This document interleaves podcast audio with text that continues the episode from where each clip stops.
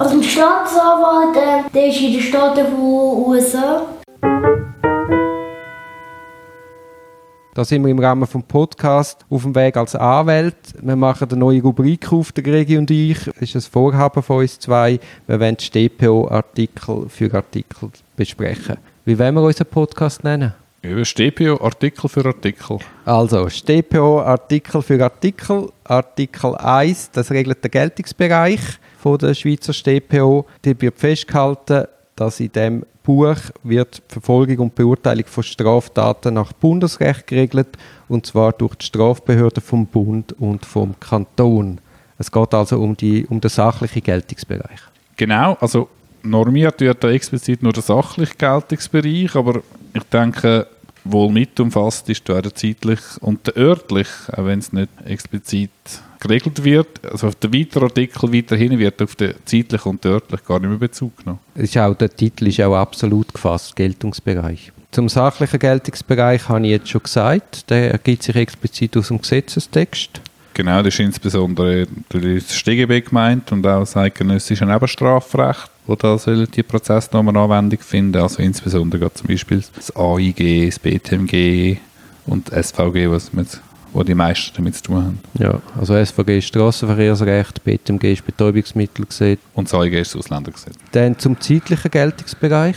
Zum zeitlichen Geltungsbereich, das ist noch insofern speziell, dass im Gegensatz zum materiellen Strafrecht, also dort, wo es darum geht, für welche Handlungen wie man bestraft wird, ist beim Prozessrecht ist es so, dass das Recht gilt, wo im Zeitpunkt von Vornahme von den einzelnen Prozesshandlungen gilt. Genau. Es ist nicht so, dass man im Nachhinein kann sagen ja, aber früher hat das und das Recht gegolten, darum wir das, das so zu berücksichtigen. Ja. Also im materiellen Recht ist es ja so, dass das mildere Recht gilt wenn äh, eine neue Gesetzesbestimmung in Kraft tritt, dann schaut man ins alte Recht oder das neue Recht für die beschuldigte Person günstiger und im Prozessrecht gilt das eben nicht. Genau, also man macht sogar fast, man, man stellt die Vermutung auf, dass das aktuelle Recht eben das bessere Recht ist. Das ist äh, nicht, auch für mich jetzt nicht auf den ersten Blick äh, einleuchtend, ehrlich gesagt. Ja. Aber das ist ja so, da muss man sich darauf achten, also natürlich immer noch abgesehen vorbehältlich von Übergangsbestimmungen.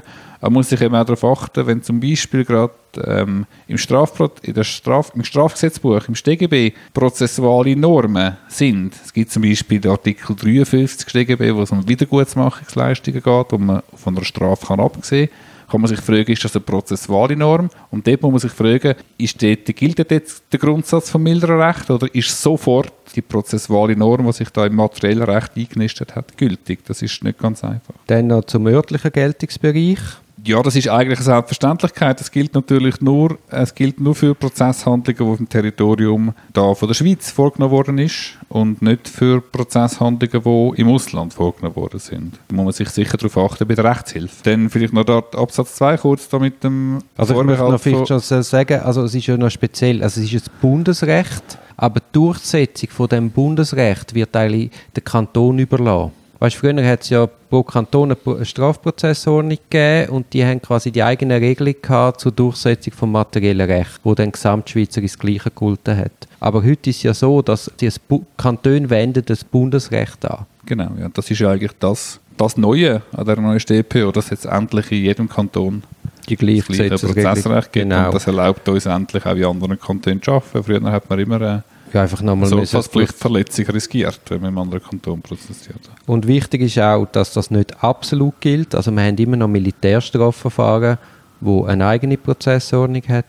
Genau, du meinst jetzt da Absatz 2, wo heißt, die Verfahrensvorschriften anderer Bundesgesetze bleiben vorbehalten.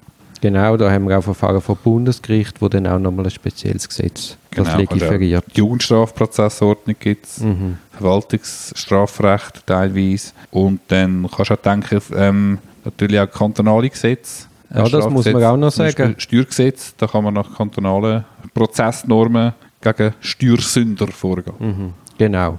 Also es gibt ja einen riesen Strafenkatalog, wo, wo unter der Ägide, wo quasi unter der Schwelle vom, von der Straf, vom Strafgesetzbuch läuft, wo dann einfach nach kantonalem Recht läuft. Ähm, ist ein Kurzartikel, ist eigentlich eine Selbstverständlichkeit. Eben, was ich für mich da herausnehmen kann, das ist ja für uns zwei schlussendlich auch ein Weiterbildungspodcast, die eigene Sache, das ist sicher der zeitliche Geltungsbereich. Dass Prozessnormen sind gültig im Zeitpunkt von ihrer Anwendung und wir können nicht im Nachhinein im Gerichtsverfahren sagen, ja gut, wir haben jetzt neues Prozessrecht, die Beweisabnahme zwei Jahre voran, die ist ja gar nicht gültig, sondern man muss dann eben das alte Prozessrecht zur Anwendung kommen, obwohl das neuere Prozessrecht für uns günstiger wäre oder für unseren Klienten. Wobei es hat, also auch jetzt da, wo die neue StPO eingeführt wurde, ist, hat es ja auch Übergangsbestimmungen gegeben. Ich mag mich noch erinnern, in dem, wo es 2011 wo es in Kraft treten ist, habe ich ein ganzes Buch über die Thematik gelesen, wenn, wie, was, wo gilt. Genau, es ist eine anforderungsreich. Genau. Okay, das wäre es, glaube ich, zum Artikel 1, oder? genau, gehen wir doch nächste Woche weiter zum Artikel 2 zur Ausübung von der Strafrechtspflege. Tipptopp.